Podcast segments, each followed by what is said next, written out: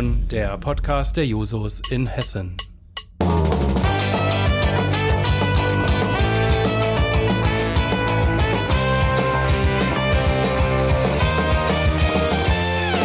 Wenn die Technik es erlaubt.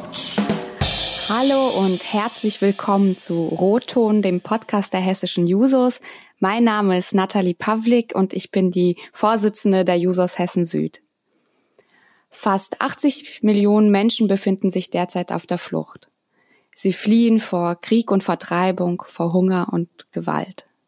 Sie fliehen, weil Umweltkatastrophen ihr Zuhause zerstören und Schieflagen in der globalen Wirtschaft ihnen keine Zukunftsperspektiven mehr in ihrer Heimat bieten.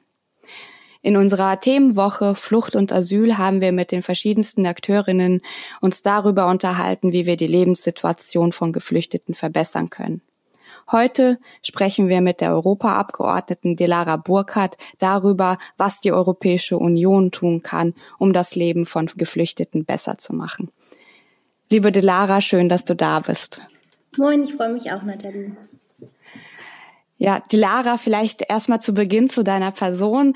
Ähm, du bist 27 Jahre alt und bereits Mitglied des Europäischen Parlaments, warst selber lange Zeit bei den Jusos aktiv, darüber kennen wir uns ja auch. Erzähl uns mal, wie ist das denn mit 27 Jahren Mitglied des Europäischen Parlaments zu sein? Ja, es ist eigentlich ganz witzig, weil man eigentlich überall, wo man auftaucht, für Verwirrung sorgt. Also am lustigsten ist es halt, dass es egal ob ich in der Schulklasse bin und da eben halt über meine Arbeit im Europäischen Parlament berichte, ähm, dann hörst du halt immer, wenn ich reinkomme, so ein Tuscheln, hä, das ist die Europaabgeordnete. Ähm, und aber auch im Parlament ist das ähnlich. Also ich werde ganz oft für eine Praktikantin oder für eine Mitarbeiterin gehalten. Ähm, das ist halt äh, immer auch witzig, aber nervt natürlich manchmal auch ein bisschen. Aber grundsätzlich muss ich sagen, dass ähm, das ist schon jetzt so das erste Jahr, was jetzt hinter mir liegt, das ist schon, kann man schon so sagen, dass, dass ich das Gefühl habe, dass ich sehr gut aufgenommen wurde in der Fraktion, auch gleich viel Verantwortung bekommen habe. Also dementsprechend ist es jetzt erstmal wirklich cool ähm, und auch empowernd, einfach auch für, für vielleicht Menschen, die sich sonst nicht so richtig mit europäischer Politik identifizieren können, auch irgendwie ähm, ja jemand zu sein, der eine Tür, so eine Tür öffnet und einen Einblick eröffnet. Genau, also macht Spaß. Ja, ich finde das absolut bewundernswert. Ähm, du äh, hältst ja auch äh, zum Beispiel auf Instagram deine Follower total auf den aktuellen Themen. Man kann sehr viel Einblick in deine Arbeit gewinnen, wenn man auf deinen Social-Media-Kanälen unterwegs ist. Ähm, das ist ja auch nicht immer selbstverständlich. Gerade wenn äh, viele ältere Personen Politik machen, kommt es ja trotzdem seltener vor, dass man da so aktuell äh, mitbekommt von den Geschehnissen im Europäischen Parlament. Also das finde ich absolut bewundernswert. Und ähm, ja, vielleicht äh, kannst du uns noch mal was von äh, deiner Arbeit erzählen, also von von den Inhalten, die du im Parlament äh, bearbeitest, von deinem Tagesablauf, von Aufgaben, die dich vielleicht auch gerade aktuell beschäftigen. Mhm. Ähm, ja, also also erstmal freue ich mich total, dass dir das gefällt, wie ich die Arbeit transparent mache, ähm, weil ich finde nämlich, dass es richtig schwierig ist, etwas über den Alltag als Politikerin rauszufinden. Und ähm, das ist auch das Coole an diesem Job, dass es einfach auch schwierig ist, ähm, das darzustellen, weil es einfach wirklich jeden Tag komplett anders aussieht und man ähm, ja ganz andere Tage und unterschiedliche Tage hat. Ich versuche mal ein bisschen das so ja, darzustellen, wie das abläuft grundsätzlich. Also ich bin als Abgeordnete Mitglied in zwei Ausschüssen ich bin sogenanntes Vollmitglied, also das heißt, dass ich da immer stimmberechtigt bin. Im Ausschuss für komplett heißt der Umweltfragen, öffentliche Gesundheit und Lebensmittelsicherheit. Ich bearbeite da vor allen Dingen ähm, die Umweltpolitik, vor allen Dingen den Green Deal, was so ein großes Programm ist, womit die Europäische Union dafür sorgen will, dass wir die ähm, Pariser Klimaziele einhalten oder erreichen. Ähm, und es ist ein sehr ganzheitliches ähm, Programm. Also daran arbeite ich sehr viel. Es geht um Artenschutz, um Recycling und ganz viele unterschiedliche Dinge. Ich bin aber auch Mitglied im, ähm, aber da Stellvertreterin. Das heißt, ich habe nicht immer Stimmrecht im Ausschuss für bürgerliche Freiheiten, Justiz und Inneres. Das, der heißt Liebe äh, in der Abkürzung und es klingt immer so nett, Liebe, also ohne E, aber nur mit einem. Aber da sind eigentlich alle Themen drin, äh, worum, worüber wir uns richtig, richtig doll streiten in der Europäischen Union. Unter anderem halt eben die Migrationspolitik. Neben den Ausschüssen haben wir dann immer auch ähm, noch sogenannte Delegationen. Das ähm, ist vielleicht gar nicht immer so im Alltag bewusst, aber es ist eben total wichtig, dass das Europäische Parlament eben auch mit Parlamenten in anderen äh, Ländern außerhalb der Europäischen Union Kontakt hält und da eben auch eine partnerschaftliche Beziehung aufbaut. Das, und da bin ich halt zum Beispiel in, in, dem, in der Delegation für Bosnien und Herzegowina und Kosovo, was ich ähm, gerade sehr spannend finde, auch aufgrund der ja, schwierigen Situation, aber auch ähm, der Erweiterungsperspektive, die beiden Staaten tatsächlich in die Europäische Union haben. Und ich bin auch in der Israel in der Israel und in der Palästina-Delegation ähm, habe hab ja bei den Jusos immer sehr lange mit dem Willy Brandt Center, unserem Friedensprojekt in Jerusalem, gearbeitet und da war mir das eben auch ein Herzensanliegen, das auch ins Parlament zu tragen. Wie sieht es jetzt konkret in so einem Tagesablauf auf? Also wie, glaube ich, überall hat Corona unseren Arbeitsalltag völlig auf den Kopf gestellt. Wir haben so eigentlich 42 Sitzungswochen im Jahr, wo wir Montag bis Donnerstag in Brüssel oder Straßburg sind.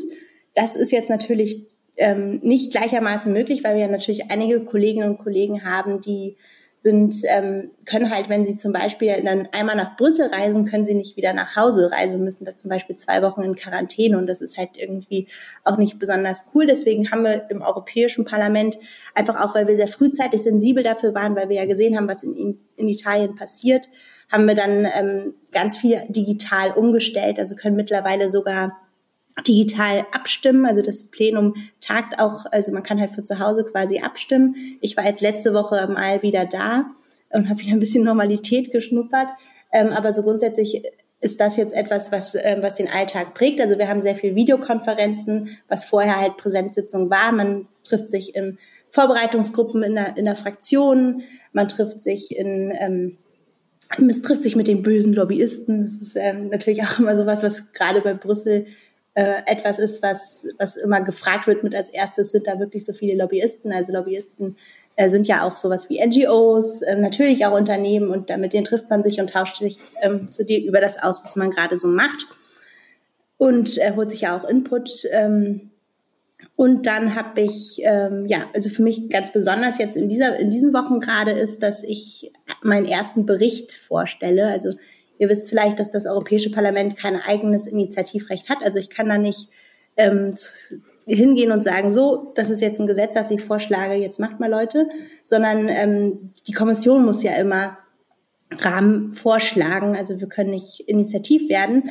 Dennoch gibt es ein Instrument, das heißt legislativer Initiativbericht. Damit können wir als Parlament die Kommission zum Handeln auffordern. Und das Coole ist, dass Ursula von der Leyen angekündigt hat, dass sie alle Initiativen aus dem Parlament, die auf diese Art und Weise eingereicht werden, auch beachtet. Und da habe ich jetzt letzte Woche meinen Bericht vorgeschlagen, wo ich mir Gedanken äh, drüber mache, wie wir eigentlich dafür sorgen können, dass Produkte, die wir in der Europäischen Union konsumieren, nicht dazu beitragen, dass an anderen Stellen der Welt Wälder ähm, ja, also Entwaldung stattfindet und Wälder geschädigt werden, weil ja Wälder eine super wichtige Rolle im Kampf gegen den Klimawandel haben, weil sie natürliche CO2-Speicher sind, weil sie ja sehr wichtig auch Lebensraum für viele, viele Arten sind und auch viele Menschen tatsächlich vom Wald leben. Und deswegen ähm, müssen wir nicht immer nur so weit äh, und ähm, betreten in, gucken, wenn wenn es in den Amazonas geht und wenn wir sehen, wie, wie schlimm die Situation im Amazonas ist, sondern wir können eben auch selber was tun. Und die Europäische Union trägt mit ihrem Konsum zu zehn Prozent der Entwaldung global bei. Und deswegen können wir eben auch gucken und daran arbeiten, wie wir dafür sorgen können, dass Produkte, die wir hier konsumieren, nicht zur Entwaldung beigetragen haben. Und dafür schlage ich dann ähm, ja etwas vor, ähm, was ähm, ja ganz kompliziert unternehmerische, unternehmerische Sorgfaltspflicht heißt. Äh, und es einfach heißt, dass Unternehmen haften müssen für Menschenrechtsstandards und für Umweltstandards an ihren Lieferketten. Das wird in Deutschland ja auch unter dem Thema Lieferkettengesetz diskutiert. Das jetzt so ein bisschen, äh, ja, vielleicht ausführlich, aber ähm, ich habe da ganz, also jeder Tag ist anders und man könnte jeden Tag anders darstellen. Genau. Ja, Delara, vielen, vielen Dank für den ausführlichen äh, Einblick. Ähm, ich glaube, das ist für viele unglaublich interessant. Ähm, du hast gerade in, äh, in Bericht über deine Arbeit erzählt, äh, wie viel Verantwortung eigentlich auch die Europäische Union in der Welt hat und wie die sich auch aufstellen kann, dass das eben auch global äh, für die Breite der Gesellschaft besser wird. Ähm, ich habe in äh, zu Beginn erwähnt, äh, dass auch sehr viele Menschen im Zuge von Umweltkatastrophen, die ihr Zuhause zerstören, äh, eben äh, fliehen müssen, weil sie vor Ort, da wo sie leben, in ihrem Zuhause keine Perspektiven mehr haben. Da ist äh, natürlich der Aspekt der, der Waldrodungen ein ganz wichtiger, der Aspekt der Produktion. Wie schaffen wir es, dass eben auch äh, die Europäische Union dafür Sorge trägt, dass nachhaltig und so, unter sozialen Bedingungen produziert wird. Ähm, du machst unfassbar viel zu dem Aspekt äh, ja Europas Rolle äh, bei der Friedensstiftung in der Welt. Ähm, du hast die EU-Erweiterung im Bereich des, des Balkans erwähnt, äh, Israel-Palästina ja sowieso. Ähm, wie nimmst du vielleicht, um gerade auch auf unser Thema zurückzukommen, äh, die derzeitige europäische Asyl- und Migrationspolitik wahr? Was sind für dich die dringendsten Herausforderungen und die Probleme, die sich derzeit stellen? Und was ist wichtig, dass die Europäische Union und die Mitgliedstaaten der Europäischen Union tun? Ja, das ist etwas, was, wo ich auch ganz ehrlich sagen kann, da hat mich das erste Jahr im Europäischen Parlament schon auch ziemlich frustriert, weil sich relativ wenig bewegt. Und du hast die Rahmenbedingungen ja angesprochen. Wir haben letzte Woche ähm, einen neuen Bericht vom UNHCR gehabt, wo deutlich geworden ist, dass so viele Menschen auf der Flucht sind wie ähm, wie noch nie und dass diese Menschen aber auch zu einem Bruchteil nur nach Europa kommen, sondern meistens eben äh, in ihren Regionen bleiben, weil sie natürlich die Hoffnung ja auch haben, dass es irgendwann besser wird. Du hast auch, angesprochen, dass es gerade auch mit, mit dem Klimawandel äh, immer neuere Fluchtursachen gibt, Menschen ihre Lebensgrundlage verlieren und dann natürlich auch überlegen, wo kann ich eigentlich mir eine Zukunft aufbauen in Sicherheit ähm, genau, und das sind halt ähm, Fragen, wo ähm, die jetzt zwar vielleicht nicht immer direkt damit ähm, zusammenhängen, was wir jetzt konkret in der europäischen Migrationspolitik machen, aber wir müssen uns eben bewusst machen, dass Europa natürlich als ein Kontinent, ähm, der ja auch in einem gewissen äh, historischen äh, Kontext steht, also wenn es zum Beispiel um Kolonialismus geht, aber wenn es aber auch um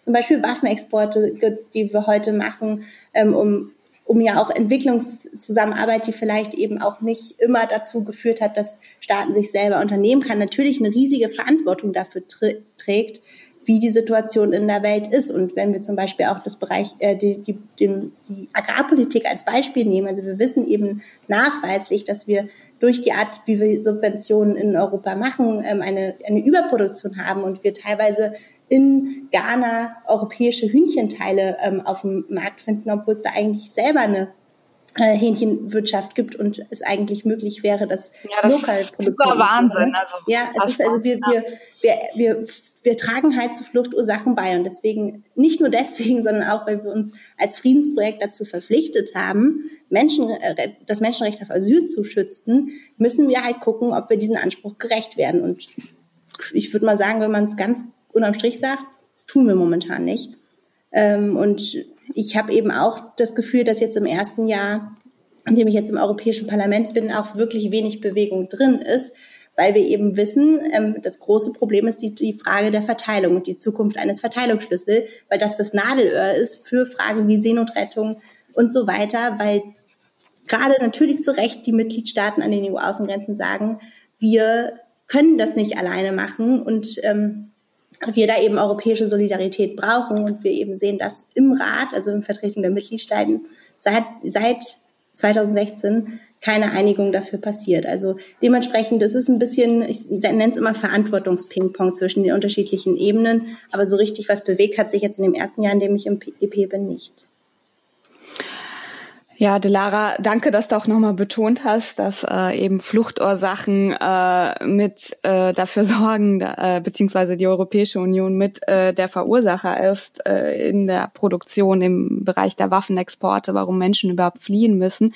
Für viele äh, Geflüchtete ist Europa ja auch deren Hauptziel, beziehungsweise äh, die meisten kommen nicht bis Europa, aber viele möchten hier hin, weil sie die Freiheit und die Sicherheit genießen möchten. Ähm, äh, die, die für das die Europäische Union ja steht. Und äh, viele enden dann in überfüllten Flüchtlingslagern an den Grenzen Europas oder ähm, ertrinken im Mittelmeer. Im Europäischen Rat gibt es immer noch keine Einigung, was die Verteilung ähm, der von Geflüchteten in die gesamte Europäische Union angeht. Wer blockiert denn äh, die, die Lösungen und aus welchen Gründen? Mhm. Ähm, also Erstmal ist dazu vielleicht einfach mal wichtig, dass wir uns gerade immer von einer Ad-Hoc-Lösung zur nächsten ähm, bewegen, ohne halt irgendwie eine langfristige Lösung zu finden. Und wir sehen, dass an vielen Stellen der EU-Außengrenzen, sei es jetzt an der bosnisch-kroatischen Grenze zuletzt oder eben auch ähm, an der, in der Mittelmeerroute zu krassen Pushbacks kommt, also da Mitgliedstaaten auch aktiv dazu beitragen, dass Geflüchtete eben äh, der Zugang zum europäischen Asylverfahren verwehrt wird und wir eben ähm, das sehen, weil vor allen Dingen die Staaten an den Mitglied, äh, die Mitgliedstaaten an den EU-Außengrenzen sich ähm, alleingelassen fühlen damit. Und wir haben eben seit äh, hatte ich ähm, also das, das die Dublin-Regelung, die habt ihr vielleicht schon in eurer Themenwoche besprochen, aber die ähm, diese Dublin-Regelung, die halt dazu führt, dass Geflüchtete in dem ersten Staat, in dem sie europäischen Boden betreten, ihr Asylverfahren abwickeln müssen. Das führt dazu, dass wir den Druck auf diese Mitgliedstaaten an der EU-Außengrenzen immer höher machen. Und im Rat konkret, also vielleicht fange ich erstmal im Parlament hab, ähm, an, ähm, seit 2016 gibt es eben ähm, die Arbeit daran, dass wir ein, ein, eine Reform dieser Dublin-Verordnung schaffen, damit da eben ähm, genau, dass, damit da eben diese einseitige Belastung der EU-Mitgliedstaaten an den Außengrenzen ein Ende findet. Ähm, und da gibt es eben schon eine Weile jetzt, also seit 2017 konkret, einen Vorschlag, wo ähm, sowohl im Europäischen Parlament als auch in der Kommission man bereit dazu war, in sogenannte Trilogverhandlungen zu gehen, wo dann Rat, also so funktioniert ja Gesetzgebung auf europäischer Ebene, Rat und Parlament müssen sich dann einig werden und da ähm, ja einen Kompromiss verhandeln. Und da ja, da ist es halt eben so, dass sich seit 2017 der Rat nicht auf ein gemeinsames Verhandlungsmandat, also erstmal muss der Rat sich gemeinsam einigen, ähm, auf welcher Position sie verhandeln wollen, zu entwickeln. Und das liegt vor allen Dingen eben an den Wiesegard-Staaten, ähm, die da eben blocken, äh, die das eben nicht wollen. Es gibt eben Staaten in der Europäischen Union, muss man ganz ehrlich sagen, die wollen halt nicht dass man sich die Verantwortung teilt. Die wollen keine Geflüchtete aufnehmen. Und jetzt gibt's halt immer wieder. Welche Staaten sind das so vielleicht? Also zum Beispiel Polen und, und, Ungarn, die da eben mhm. blocken und partout keine Geflüchteten aufnehmen wollen. Ja, und das, das ist halt dann halt so, dass ähm, der Rat dann immer die Entscheidung aufschiebt und ähm, eben nicht zu einer Lösung kommt und man dann immer wieder auf dem europäischen Parkett jetzt auch im Zuge im Vorfeld der Europä äh, deutschen Ratspräsidentschaft hört, ja, wir müssen äh, jetzt aber mal auch endlich ähm, da eine neue Lösung finden und eine, eine solidarische Lösung, wo alle Verantwortung tragen. Und ich glaube immer, dass ich glaube einfach nicht mehr, dass das kommen wird und dass wir uns eben auch andere ähm, Möglichkeiten überlegen müssen, wie man eben vielleicht auch sagen kann, es gibt so eine Koalition von Willigen, von einigen Mitgliedstaaten, die eben bereit sind, Geflüchtete aufzunehmen. Und dann müssen wir das eben auch auf europäischer Ebene entsprechend vorbereiten. Also dieses diesen, also wenn wir uns immer wieder darauf ausruhen, dass es im Rat dafür keine Mehrheit gibt, dann werden wir halt nicht die akute Notsituation, die Geflüchtete haben, lösen können.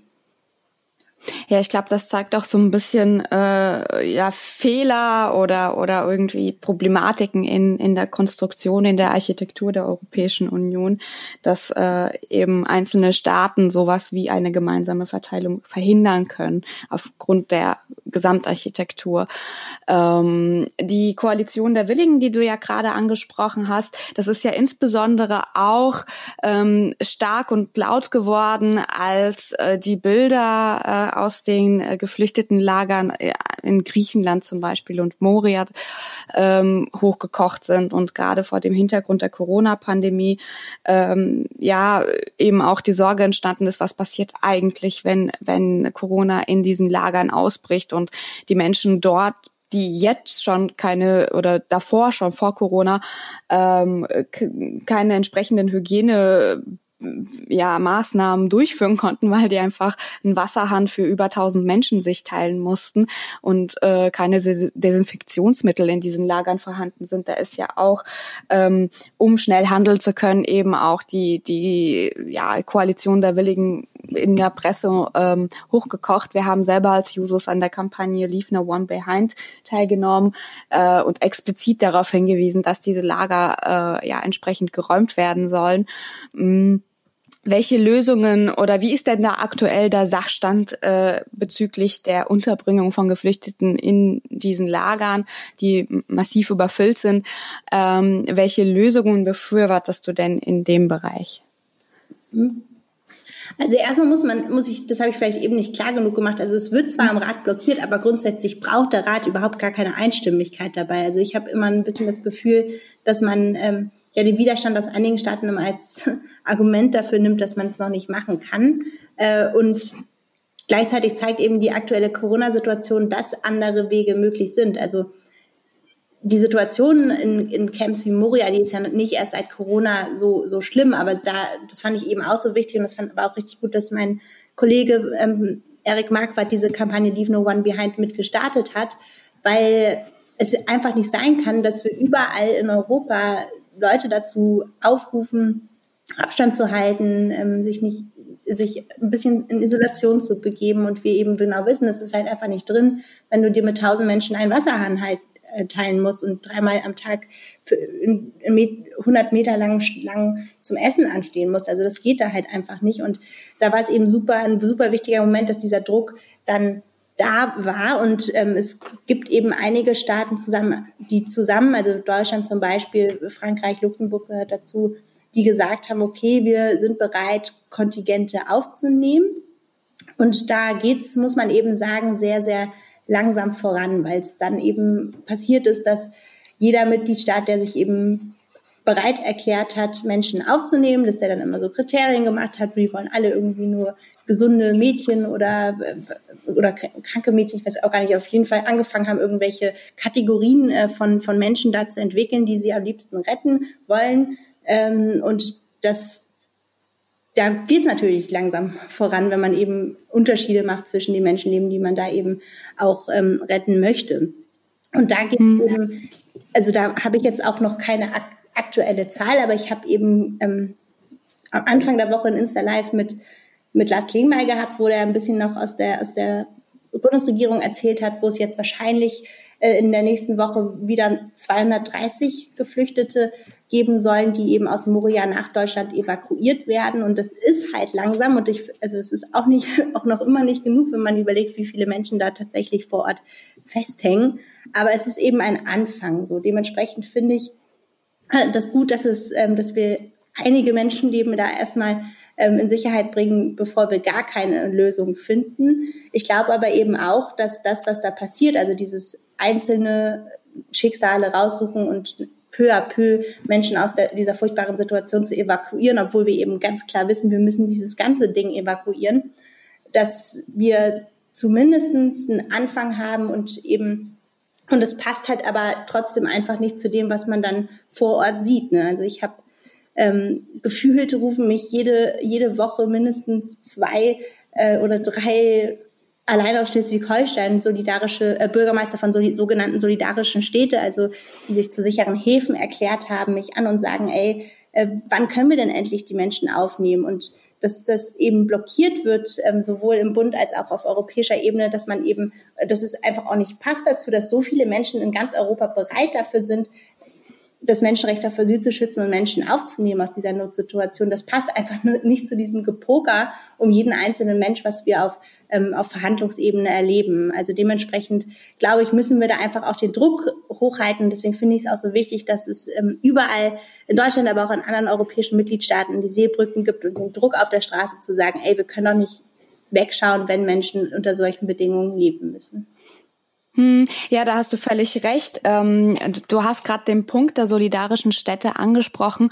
Ähm, ich mache ja selber Kommunalpolitik mhm. und wir haben auch in Hessen einige Städte, die sich äh, eben als solidarische Häfen ähm, benannt haben und auch als solche äh, Geflüchtete aufnehmen möchten.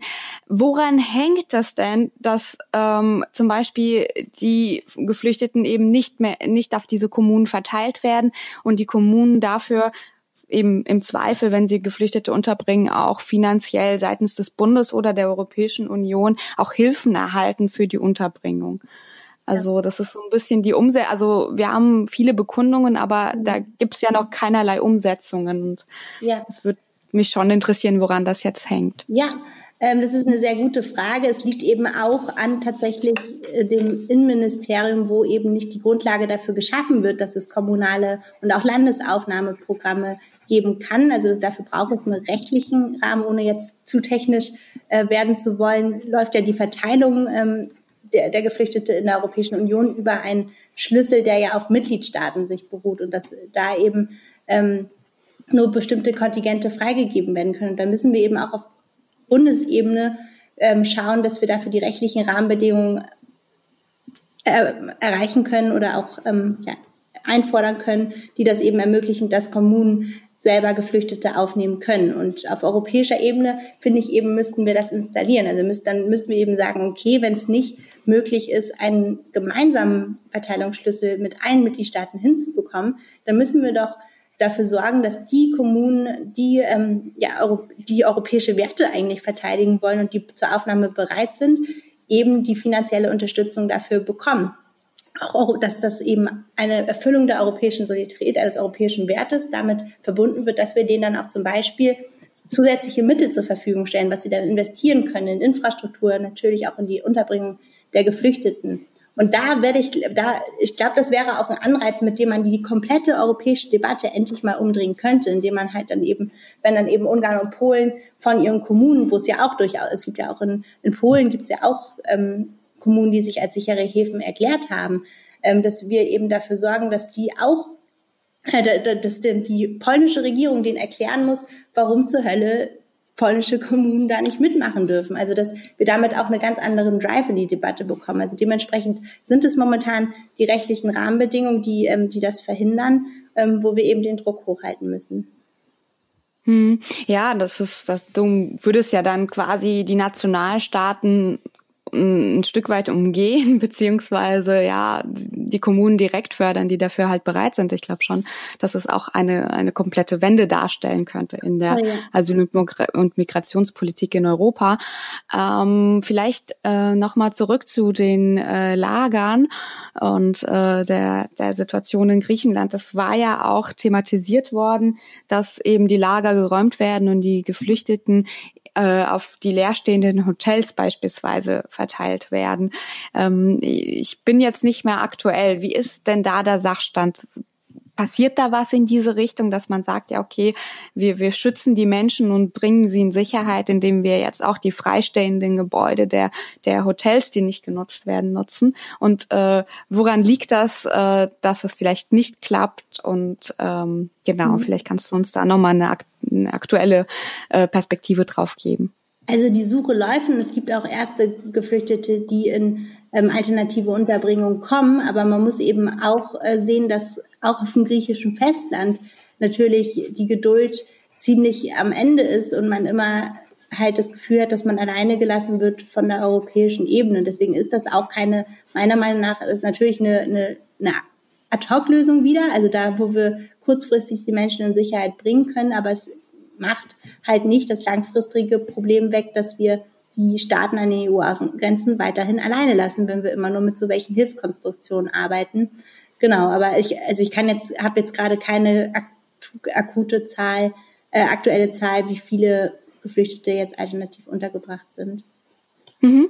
Okay, ja, aber dann, dann wird's ja deutlicher. Ich meine, natürlich, wenn, wenn Länder wie Griechenland, die auch sowieso schon Problematiken im Zuge der, der Finanzkrise und auch jetzt im Zuge der Corona-Pandemie haben, weil sie auch einen ganz kaputten, kaputt gesparten Staat mitunter haben, mit äh, ja, relativ schlecht aufgestellten dann Sozialsystemen, dass da natürlich auch Konflikte da sind, ähm, ist, glaube ich, äh, nachvollziehbar an der Stelle äh, und dass man diese Länder eben auch als Europäische Union nicht alleine lassen kann und mit dem Finger auf diese Länder zeigen kann, äh, anstatt selber Lösungen herbeizuführen, ist, glaube ich, auch ähm, ja verständlich. Ähm, Delara, du hast uns gerade äh, einiges genannt, was wichtig wäre, um eben äh, die Situation von Geflüchteten, die nach Europa kommen, aber auch insgesamt in der Welt äh, zu verbessern. Wir haben, äh, du hast zu Beginn äh, Fluchtursachenbekämpfung angesprochen, äh, eben auch darauf zu achten, wie äh, die Produktion äh, verläuft, die äh, die Europäische Union und ihre Unternehmen zu verantworten haben. Du hast ähm, das Konzept der solidarischen Städte angesprochen, Wege aufgezeigt, wie eben äh, endlich Lösungen herbeigeführt werden, die an den äh, Staaten, die eben nicht bereit sind, Geflüchtete aufzunehmen, vorbeigehen und trotzdem dafür sorgen könnten, dass äh, ja eine entsprechende Verteilung in der Europäischen Union funktioniert und äh, ja eben auch Lösungen umgesetzt werden können, trotz dieser Blockaden im Rat und dass es dafür eigentlich auch einfach äh, den Willen braucht, das politisch auch umzusetzen.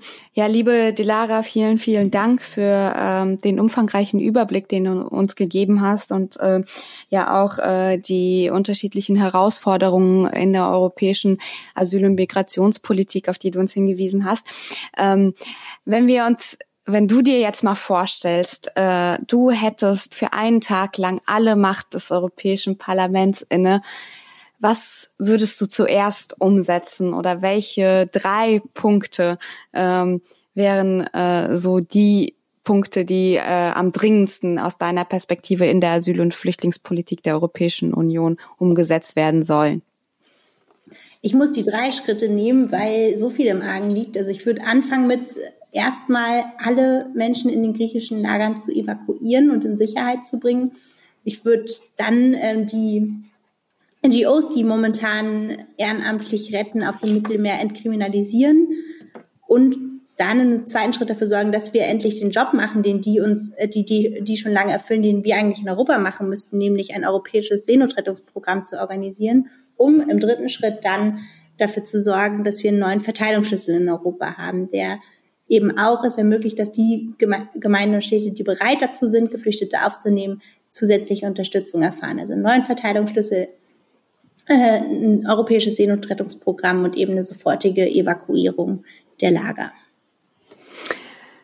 Ja, darauf kommt es jetzt an. Liebe Delara, vielen, vielen Dank äh, für das Gespräch. Du hast uns äh, zu Beginn einen ganz äh, umfangreichen Einblick in deine Arbeit gegeben, äh, was für viele, die eben nicht so nah an der Arbeit des Europäischen Parlaments sind, äh, glaube ich, ein sehr spannender Einblick war, wie das Ganze eigentlich funktioniert, wie europäische Gesetzgebung funktioniert, äh, welchen Einfluss auch der einzelne Abgeordnete hat und äh, welche Themen auch die Europäische Union insgesamt bewegen. Du hast ähm, im Bericht über deine Arbeit sehr deutlich dann darauf hingewiesen, ähm, eben, dass äh, Europa immer noch den ganz starken Friedenscharakter trägt und dass eben auch äh, die EU-Erweiterung sehr viel mit Demokratisierung und Frieden in der Welt zu tun hat. Du ähm, hast angesprochen, dass wir als Europäische Union eben auch Verantwortung dafür tragen, Fluchtursachen zu bekämpfen, was bedeutet, dass wir auch unser eigenes Handeln verändern müssen an dieser Stelle, ähm, was äh, die Produktion angeht, was äh, Umweltpolitik äh, angeht, was ähm, ja Lieferketten angeht, dass wir in, in der Art und Weise, wie wir wirtschaften, eben auch ökologische und soziale Faktoren äh, ja enorm wichtig sind und diese auch nachweisbar umgesetzt werden müssen, dass äh, es nicht sein kann, dass sich darauf ausgeruht wird zu sagen, ja, es gibt Städte beziehungsweise Länder, die ähm,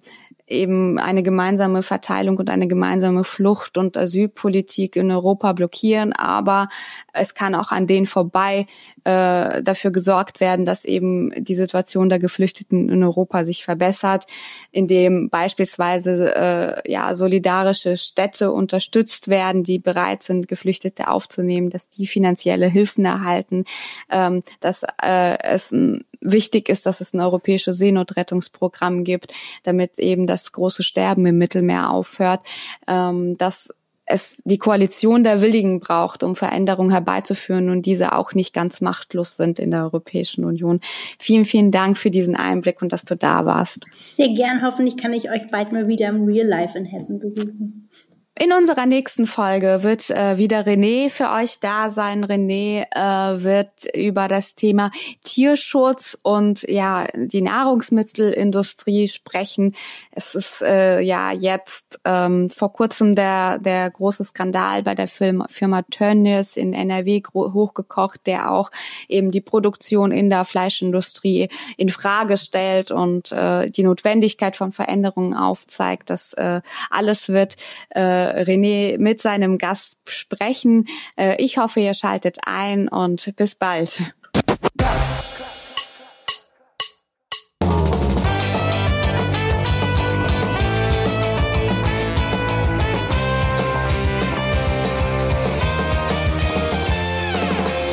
Wenn die Technik es erlaubt,